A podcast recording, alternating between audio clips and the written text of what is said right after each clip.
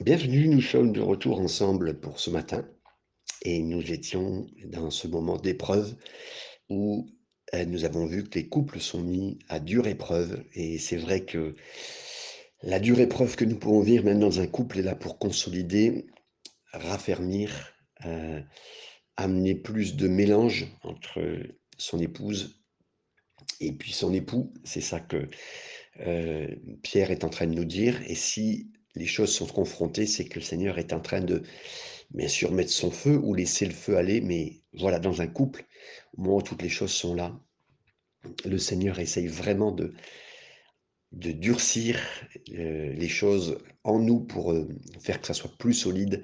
Et le feu élimine les scories, fait les choses, travaille nos cœurs. Alors bien sûr, c'est beaucoup plus difficile, mais le Seigneur est là pour nous aider. Alors là, on est à la part des maris au verset 7. Marie montra à votre tour de la sagesse dans vos rapports. Et euh, là, le mot sagesse euh, est traduit différemment par rapport au grec. C'est plus de la connaissance, dans le sens où nous devons bien connaître notre épouse. Et dans les moments difficiles, parce que nous avons une bonne connaissance de qui elle est, on sait à quel moment ces mauvaises réactions peuvent venir, euh, les choses au moment où elle peut craquer, euh, et là c'est pas spécialement des mauvaises réactions, mais être euh, brisée. Donc euh, cette connaissance est indispensable. Dans les moments difficiles, quelque part, nos yeux sont sur notre épouse euh, on, sait qui elle est, on sait que quelque part, comme euh, le froid de l'extérieur peut, euh, elle pourrait être très très mal, elle pourrait même être malade. Voilà, c'est ça que je veux dire. On connaît un petit peu les difficultés de la vie et puis ce qui engendre en elle les choses et ce qui, qui pourrait la rendre plus susceptible, moins bien. voilà, moins à propos. Et comme la Bible elle dit que c'est notre propre corps, quelque part, notre épouse, c'est nous-mêmes qui sommes visés aussi. Donc, il y a tout ce rapport. Connais bien ton épouse, connais-la bien, connais bien ses limites, viens l'aider avant que ça arrive trop tard. Euh, sois avec elle pour l'encourager, pour se, pour se dépasser, pour qu'on se dépasse ensemble, pour qu'on soit euh, des modèles. Donc, connais ton épouse. Et c'est tellement important de, d'en, être là parce que euh, Jésus est le modèle de l'époux parfait. Marie, aimez vos, aimez, vos femmes comme Christ a aimé l'Église, mais c'est, faut vraiment demander l'esprit de Christ pour arriver à ça. Et, bien sûr, euh, quand on arrive à un tel point, l'épouse a envie de rendre. Et, vous savez que la Bible dit qu'il euh, est demandé avant tout au mari d'aimer. Et donc là, dans cette connaissance, euh, on peut connaître son épouse telle qu'elle est physiquement, mais il faut la connaître telle qu'elle est aussi dans son cœur euh, et, lui apporter toute euh, l'attention euh, dans ces moments difficiles pour être avec elle, pour l'entourer. Et puis avant qu'arrive quelque chose, dire voilà ma chérie, je suis avec toi. Voilà, c'est important qu'elle se sente épaulée. Et donc dans le moment, voilà, donc de bien la connaître et, et donc quelque part, c'est montrer de la sagesse, d'être là et d'être dans toute cette connaissance. Ensuite, pour lui donner, donc donner euh, dans vos rapports avec vos femmes comme un sexe plus faible. Euh, encore une fois, c'est pas toujours comme ça dans les traductions de la Bible, mais si on veut bien aller au cœur du texte et de la compréhension, c'est lui donner l'honneur à notre femme comme un vase plus fragile. Dans d'autres passages, on retrouve cette, mention aussi de vase fragile qui est notre épouse.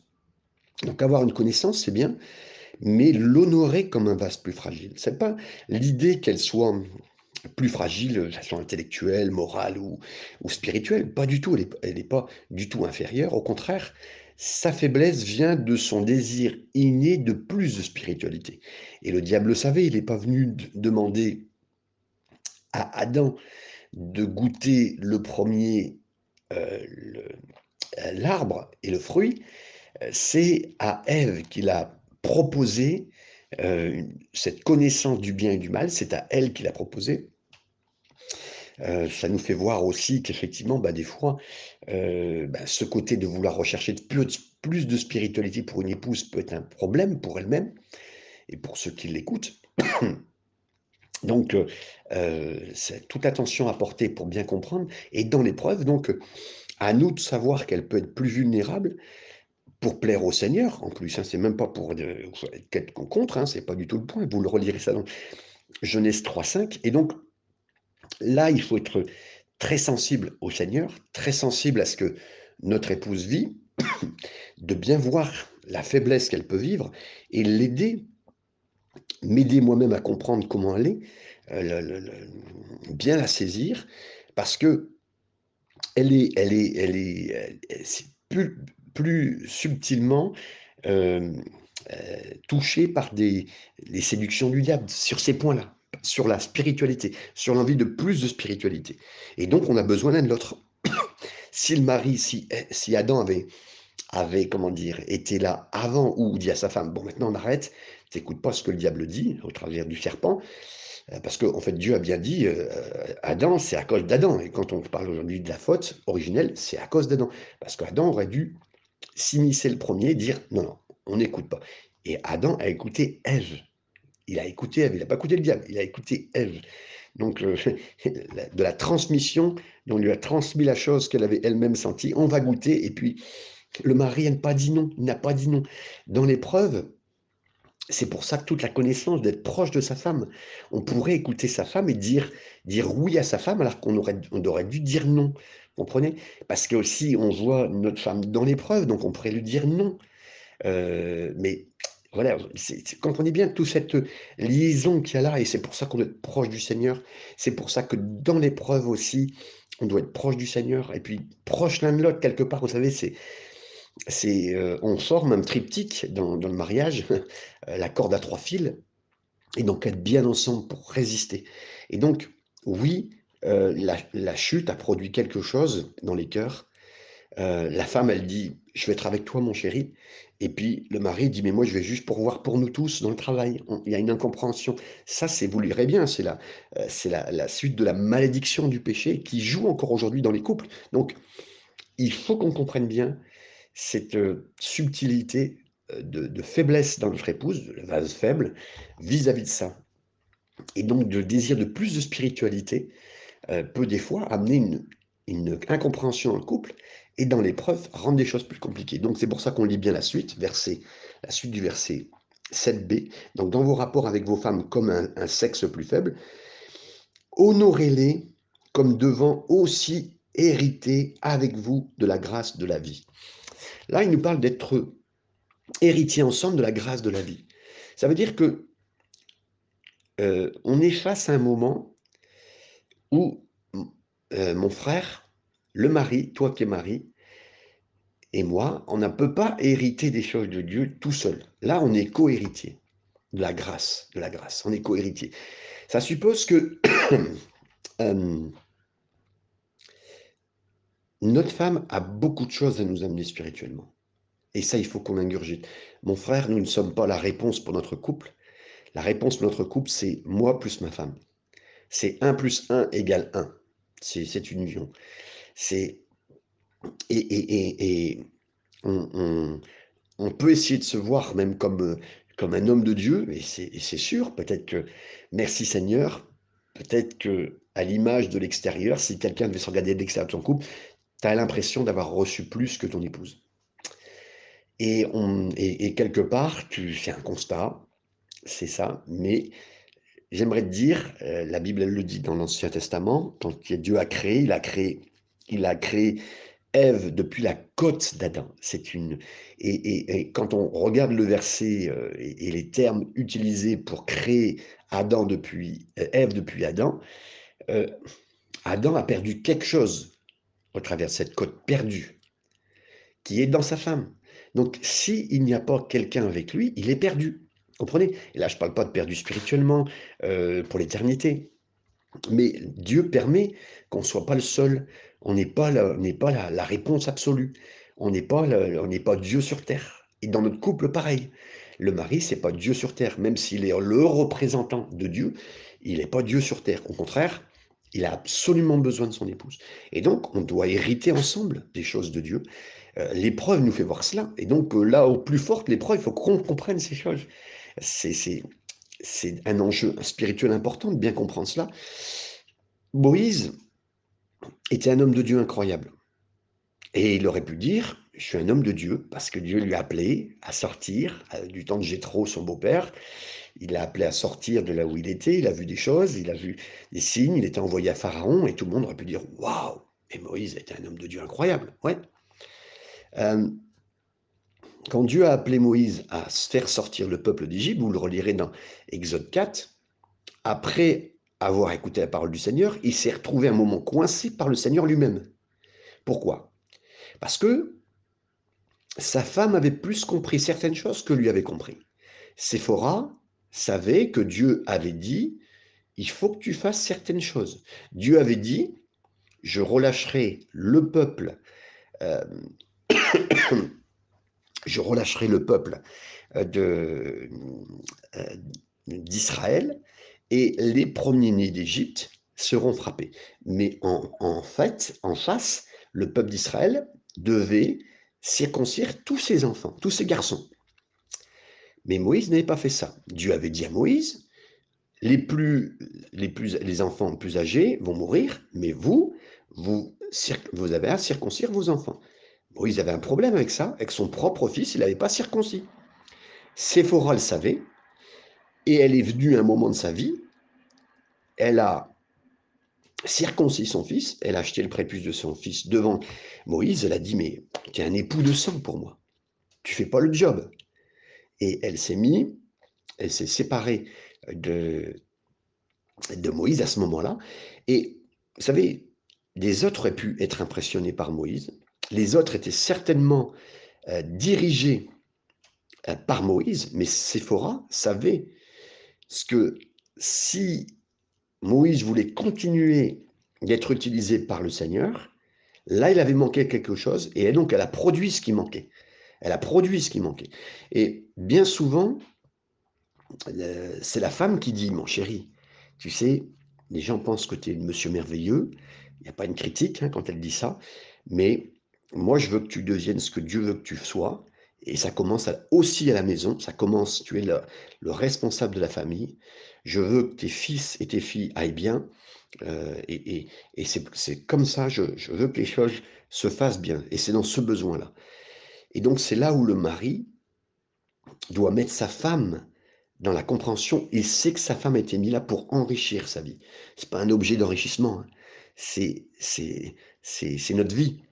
Comprenez? Et on doit l'écouter dans ce sens-là, on doit l'honorer, on doit la connaître. Et ma femme est la partie là, elle doit, elle, joue le rôle le plus important de ma vie et de mon ministère.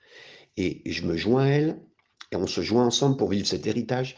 Et je, je, bénéficie de la grâce, le charisme, je bénéficie de la beauté de la vie grâce à ça, et, et le fait qu'on soit en communion. Donc, euh, et vous savez, les moments difficiles de notre vie, des épreuves sont là sont là aussi, et c'est là où on a ce degré d'honorer, de connaître, d'écouter, de s'écouter l'un l'autre. Et autant euh, vous avez pu voir euh, ce qui a été dit dans les six premiers versets dans le couple, euh, bah là on, fait le point et, de ce que l'homme a besoin d'écouter, ce que j'ai besoin d'écouter. Voilà, c'est chacun en a pour sa, sa situation ou son grade dans le bon sens. Voilà. Verset 7, pour la continuation, hein, donc avec pour devant hériter avec vous de la grâce de la vie, qu'il en soit ainsi, afin que rien ne vienne faire obstacle à vos prières. L'épreuve, c'est le moment le plus difficile pour prier. Pas pour la prière, mais pour la réponse à la prière. Donc, l'épreuve peut être longue s'il n'y a pas de réponse à la prière. Et s'il n'y a pas de réponse à la prière, ça peut devenir d'où C'est qu'effectivement, la chose principale, et là je parle à des frères qui sont dans le ministère, à des sœurs et des familles qui sont dans le ministère, à des gens qui aiment le Seigneur, comme vous et moi, il y a des fois dans les moments d'épreuve, aucune réponse qui n'est apportée, un ciel d'airain, euh, une sécheresse. Et qu'est-ce qui cause que nos prières ne soient pas répondues? C'est qu'il y a quelque chose qui ne va pas à la maison. Et c'est dur à entendre, hein, ce que je vous dis, j'en suis confiant, mais c'est ce qui nous est dit ici. Et donc, le Père nous aime trop pour qu'on puisse ne pas vivre bien les choses dans nos familles. Vous savez, quand Jésus est venu maudire le figuier, c'était pas pour l'embêter, mais c'était maudire quelque chose qui ne va pas. C'était pas le figuier par lui-même, c'était, c'était euh, c'était euh, en fait comme dans nos vies, euh, des choses qui ne vont pas. Vous savez que le, passage du figuier où Jésus maudit le figuier, il est aussi rentré dans le temple, il a viré les, les tables. On voit beaucoup de violence et c'est pas facile des fois. L'épreuve, elle nous paraît violente. Mais quelque part, ce que Dieu fait dans nos vies, c'est virer des choses qui ne vont pas. Et, je suis conscient de ce que je vous dis, c'est très dur à vivre, mais le Seigneur s'adresse bien dans nos vies ce qu'il faut. Et c'est dur dans nos couples, parce que dans les couples, c'est euh, deux personnes qui se regardent l'un l'autre. Et quand la tension, elle est là, c'est euh, il n'y a rien de plus difficile, euh, il n'y a rien de plus facile, pardon, que d'un couple qui, vit des moments difficiles, parce que c'est là, c'est le regard de l'autre, avec l'amour, mais aussi cette proximité. Bon, ben, L'homme a du mal à reconnaître la réalité. L'homme a, plus de mal à reconnaître des fois la réalité. Donc, ces problèmes sont là, le Seigneur sait, mais il est venu pour nous en parler encore aujourd'hui. Donc mon frère, ma soeur reçoit aujourd'hui et, et la foi de faire mon frère, parce que c'est là, c'est, nous qui sommes adressés en premier par rapport à ça, de faire ce qu'il faut à la maison, euh, d'avoir toute cette dimension de, notre épouse, de la connaissance, de la prendre comme un vase fragile, de, de s'occuper d'elle, euh, d'être à notre place, de, pasteur à la maison quelque part avant tout, et de faire ce qu'il faut, par la grâce du Seigneur. Versets 8 à 10, la suite. Enfin, soyez animés des mêmes pensées, des mêmes sentiments, plein d'amour fraternel, de compassion, d'humilité. Ne rendez point le mal pour mal ou injure pour injure. Bénissez au contraire, car c'est à cela que vous avez été appelés, afin d'hériter la bénédiction. Si quelqu'un, en effet, veut aimer la vie et voir les jours heureux, qu'il préserve sa langue du mal. Après avoir parlé du mariage, et d'aimer la vie. Ici, Pierre dit, mais euh, au milieu des persécutions, là où les chrétiens vont être crucifiés la tête en bas, euh, vivre des moments dans les arènes, mais compliqués, euh, accrochés et brûlés comme des torches vivantes, Pierre encourage ses lecteurs à aimer la vie et pour aimer cette vie, de se taire. Parce que, vous savez, quand tout le mal arrive, quand les persécutions arrivent, la première chose qu'on dit, mais pourquoi moi, Seigneur? Pourquoi ça arrive? Pourquoi ça? Pourquoi maintenant? On a une tendance à vouloir parler, à, verbaliser tout en glissant, et c'est terrible. Donc que le Seigneur nous aide parce que, oui, le Seigneur nous dit qu'il faut aimer la vie, de voir les bonnes choses, tout en réfrénant notre langue. Et c'est tellement important parce que littéralement, on commence à se plaindre. Et ça commence comme ça, vous savez, vous allez dire, mais non, mais je ne commence pas à me plaindre. vous savez, frère, je vis ça. Je peux comprendre, je peux comprendre. Je, vous assure, je suis comme vous à, voir ces choses, mais s'il y a une petite brèche dans un, euh, dans un barrage, ici, vous savez, j'habite à Fréjus et on, a le barrage de Malpassé qui a lâché et, des centaines de personnes sont mortes en pleine nuit suite à ce début d'infiltration dans le barrage qui a tout cassé. Le fait de se plaindre, ça commence petit, mais ça éclate tout l'ensemble et c'est fini. Et c'est ça que le Seigneur nous dit dans l'épreuve, mets ta main sur ta bouche et ne laisse rien passer parce que après c'est une brèche qu'on laisse aller qui détruit tout. Et là vraiment le Seigneur prend le temps de nous le dire euh, pour que nous le comprenions. Verset 10, la suite du verset 10, si quelqu'un en effet veut aimer la vie et voir des jours heureux, qu'il préserve sa langue du mal et s'élève des paroles trompeuses. On peut se tromper, on peut tromper et se tromper par rapport à Dieu, essayer de dire oui Seigneur, euh, essayer de faire à sa sauce, euh, de dire que fait quelque part, bon voilà, le Seigneur a voulu ça, mais bon, le Seigneur n'est pas si bon que ça. Hein, euh, voilà, Dieu n'est pas bon tout le temps. on essaye de dire que bon, voilà, il y a des épreuves, mais bon, on essaie de faire un petit peu de théologie, mais on essaie de dire qu'en fait, c'est nous qui sommes bons et pas Dieu, et que Dieu n'est pas en train de faire les bonnes choses. Et, et, on essaie de mettre nous plus sur la lumière que Dieu. On essaie de manipuler la situation à notre propre avantage dans ce moment-là. On essaie de sortir de l'épreuve en disant, ben, on est quelqu'un de bien. non. Préserve ta langue du mal et s'élève des paroles trompeuses. Donc, le mieux, pose ta main sur ta bouche et, ne dis rien. La suite du verset 11, donc, euh, éloigne-toi du mal et fais le bien, efface le bien. Là, c'est clair, en plus de terre dans l'épreuve, fais le bien. Fais le bien que tu peux faire. Euh, Joseph était en prison pour des rêves, après plusieurs années, 13 ans, 14 ans, 15 ans de prison. Et il était venu pour des rêves, et là, il tombe sur deux hommes qui sont là, le pantier et les chansons, qui partagent, ils ont fait un mauvais rêve, et ils pensent que c'est un mauvais rêve. Joseph qui est en prison, qui est devenu quelqu'un d'important en prison, mais bon, c'est qu'en prison, il dit, bon, ouais, il aurait pu très bien dire, non, allez, laisse tomber, parce que moi, je sais ce que le rêve m'a amené, il m'a amené jusque-là, donc euh, je m'en occupe même pas, laisse tomber, allez. Ils ont, ils ont mal dormi, ben, c'est tout. Non. Il prend le temps de leur parler, il bénit le premier, il bénit le second, même si le second finira mal, mais c'est la, la position de ce rêve, c'est-à-dire qu'il accepte le bien et le mal d'un rêve. Il bénit les autres il est béni et il rentre dans le rêve que Dieu a prévu. Et là, c'est pareil, nous aussi, pour rentrer dans ce que Dieu a prévu pour nous, et même dans l'épreuve et dans la suite de l'épreuve, bénissons les gens, bénissons les gens. Euh, vous savez, c'est vraiment la solution pour s'en sortir, de bénir, de bénir, et d'y arriver. Et c'est là qu'il qu est donné par, Pierre toute cette, toute cette proposition, éloigne-toi du mal, fais le bien, recherche la paix, et... Euh, et la poursuivent. Car les yeux du Seigneur euh, sont sur les justes et ses oreilles sont attentives à leurs prières, comme on parlait tout à l'heure.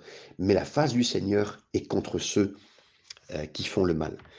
Pierre continue en partageant, euh, parce que Pierre parle toujours avec des, illustrations pour bien comprendre, et parce qu'il connaît la parole, il, sait de quoi il parle, il sait de quoi il peut enseigner, et il dit il euh, utilise ce que quelqu'un d'autre a vécu des moments très difficiles, des jours brutaux.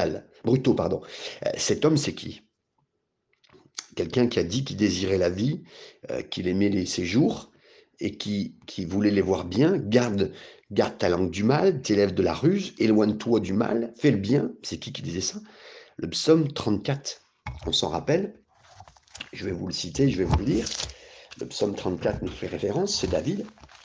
Il dira, venez mes fils, écoutez-moi, je vous enseignerai la crainte de l'Éternel. Quel est l'homme qui aime la vie, qui désire la prolonger pour jouir du bonheur Préserve ta langue du mal et t'élève des paroles trompeuses. Éloigne-toi du mal et fais le bien. Recherche et poursuis la paix. Les yeux de l'Éternel sont sur les justes. Là, on retrouve tout le passage qu'il est en train de citer. Et ses oreilles sont attentives à leurs cris. Psaume 34. L'Éternel tourne sa face contre les méchants pour retrancher de leur souvenirs de la terre de leurs souvenirs. Quand les justes crient, l'Éternel entend, et il les délivre toute leur détresse. L'Éternel est près de ceux qui ont leur cœur brisé, et sauve ceux qui ont l'esprit dans l'abattement. Le malheur atteint souvent le juste, mais l'Éternel les délivre toujours. Il garde tous tes eaux, et aucun d'eux n'est brisé. Le malheur a tué le méchant, et les ennemis du juste sont châtiés. L'Éternel délivre l'âme de ses serviteurs, et tous ceux qui ont le pour refuge échappent au châtiment. Là encore une fois, excusez-moi, là, encore une fois, le Seigneur parle clairement avec, euh, avec nous pour nous aider dans les épreuves qu'on vit. Et, Pierre cite encore une fois David dans le psaume, euh, là c'est le psaume 34, et c'est l'entier, parce que Saül était prêt de le tuer. David se retrouve à chercher refuge dans une ville, à Gath, lorsqu'il réalise qu'il est reconnu, parce que euh, c'est la Gath, Goliath venait de Gath, et donc tout le monde le reconnaît, David est à nouveau en danger. Il sort vivant de Gath, il griffe les portes de la ville, il délire, il fait comme un fou, il, feint d'être quelqu'un de, de malade. Le roi vient vers lui, il savait qu'il y avait un fou dans ses portes, il ne l'autorise pas euh, à rester, il le pousse à partir, c'est un Samuel 21. Hein. et le psaume 34 dit que David est parti pour sa vie, c'est le début du, du psaume 34. Et là, il dit, le début de ce passage du psaume 34 dit, Je bénirai le Seigneur en tout temps, sa louange sera continuellement dans ma bouche. Et merci Seigneur de ce que nous voulons vivre la même chose euh, dans nos moments difficiles à nous. Ça veut dire de bien vivre les choses, parce qu'on pourra bien vivre les choses avec tous ces, tous ces bons médicaments que le Seigneur nous dit aujourd'hui. La société, elle nous dit, que si tu veux vivre sans problème, vis loin des autres. Hein. L'enfer, c'est les autres, comme quelqu'un a dit. Isole-toi des gens, isole-toi des difficultés, échappe à l'adversité. Mais David dit exactement le contraire. Ce que tu, le Seigneur te demande, si tu veux que toutes les difficultés, entre pas tout, les difficultés que tu vis soient prises en main par le Seigneur, et que ça soit et que le Seigneur soit rendu réel pour toi, c'est que ben, quand tu vis ces, moments-là au Seigneur, retiens ta bouche, parle-lui au Seigneur, dis-lui ce qui va pas. Ton mariage fonctionne pas, tu as trop, beaucoup de factures à payer puis tu n'arrives pas. Tu es pris au piège dans un, dans, un, dans un endroit comme Gath où tu et c'est là où on va voir Dieu. C'est là où on va embrasser vraiment sa présence. C'est là où on va, dans ces moments difficiles, ouvre les yeux et, et, confiance. C'est là, où, vous savez, les trois hommes dans la fournaise ardente, c'est là qu'ils ont vu le quatrième personnage. C'est dans ces moments-là durs qu'ils ont vu. Et, là, Pierre le, redit encore, il déclare euh, que comptez toute joie de voir, de tomber dans diverses épreuves, comme dira Jacques dans le chapitre 1er, verset 2. N'essayons pas de, rendre la vie plus facile. Au contraire, disons-nous, ben Seigneur, tu permets cette épreuve pour que je te connaisse mieux, que je sache qui tu es au cœur de l'épreuve, que le, la, la, la, lumière de l'étoile du matin soit vue dans un, dans un, ciel sombre, c'est là qu'elle est vue le mieux. C'est là que le, petit... Vous, vous dites que vous avez un, un cœur qui brûle plus trop et que vous êtes un petit, euh, comment dire, un petit feu incandescent, tout petite flamme, bah, la flamme, elle est vue même dans, une, dans les nuits les plus sombres. Et c'est là que Dieu fait ce qu'il fait en ce moment avec vous. Et, je vois le défi.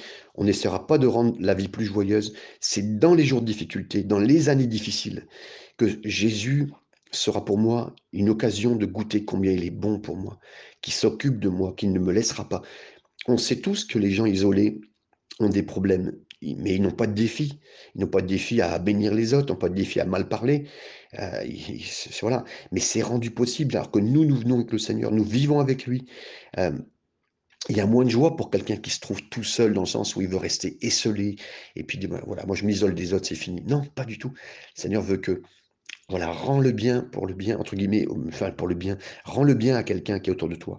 Même au milieu des souffrances, des difficultés, des défis, ne cherche pas à résoudre des problèmes, facilite pas les choses, au contraire, choisis de faire le bien, recherche la paix, ne murmure pas, ne te plains pas, et tu découvriras que la vie, la, beauté de la vie avec sa présence au Seigneur, parce que c'est ça qui enrichit dans ces moments difficiles, la présence du Seigneur, c'est ça qui enrichit et qui fera qu'on rencontrera au milieu des difficultés le Jésus lui-même.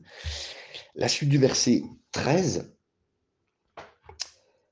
Et qui vous, et qui vous maltraitera si vous êtes euh, si vous êtes zélé pour le bien, d'ailleurs quand vous souffrirez.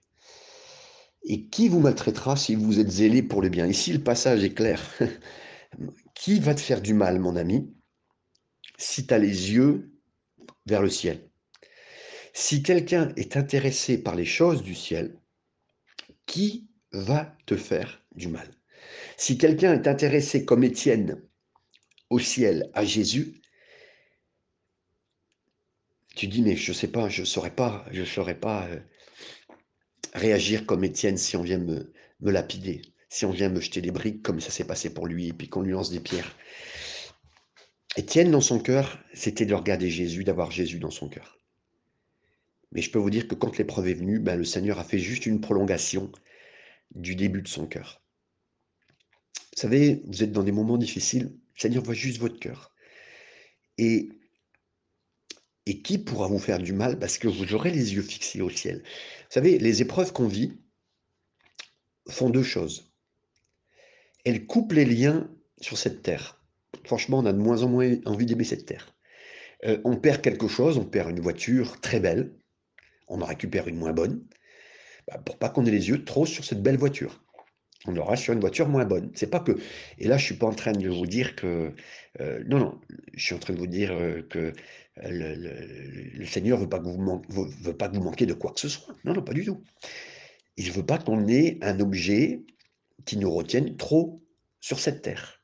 Donc, dans l'épreuve, quelqu'un qui a la pensée céleste, pensée du ciel, mais qui c'est qui va nous faire du mal C'est euh, euh, euh, Paul pardon, avait la pensée céleste tellement, on l'a, il aimait tellement le de Dieu sur cette terre, mais avec une dimension du ciel, que quand il a été lui-même lapidé à l'Istre, les frères sont venus prier pour lui, il il est revenu il a été ressuscité, on croit que c'est lui qui est mort, la Bible le dit, il était mort. Ils l'ont pas laissé comme mort, il était mort. Les frères sont venus prier pour lui, il s'est relevé, et il est retourné en ville direct. Qui sait qui peut arrêter ce genre de gens? Et nous, aujourd'hui, on a la mentalité du ciel. On aime le ciel. Euh, bien sûr qu'aujourd'hui, on vit encore avec des choses sur cette terre, donc c'est un peu compliqué. C'est un peu comme si on avait des petits cailloux dans notre poche. Hein. Mais nous, nos petits cailloux ne servent pas à, rester sur cette terre et à retrouver notre chemin, parce que notre chemin, il va au ciel. Mais voilà, le Seigneur veut vraiment nous dire, dans la persécution, fixe tes yeux au ciel. Et je voudrais finir ce moment aujourd'hui avec vous en prière pour que nous ayons les yeux fixés au ciel. Seigneur, je sais que, au moment d'épreuve que nous vivons, beaucoup de choses sont mises en cause. Nos couples, nos familles, nos vies, nos responsabilités. Et, quand on vit des moments difficiles, on n'a plus envie de s'occuper de quoi que ce soit, c'est difficile. Des fois, l'épreuve nous rend que même euh, de bouger d'un centimètre, un millimètre, c'est fatigant, usant. Mais Seigneur, je crie à toi pour m'accrocher à toi aujourd'hui, Seigneur, et je prie que chaque personne qui m'écoute s'accroche à toi comme jamais, Seigneur, s'accroche à toi comme jamais. Si c'est dans un couple, si c'est dans une situation d'église pastorale, difficile, familiale, qu'importe, Seigneur, mais nous accrochons à toi. Et Seigneur, je prie qu'on ait vraiment une pensée du ciel pour avoir nos yeux fixés au ciel. Tu fais toutes choses bonnes, Seigneur, à merveille, pour que nos yeux fixés soient, soient au ciel. Et je prie que tu nous détaches comme il faut, Seigneur, avec des fois violence, parce qu'il y a des choses qu'il faut que, que nous ne soyons pas aspirés par les choses de cette terre et qu'on perde la dimension du ciel. Non, Seigneur.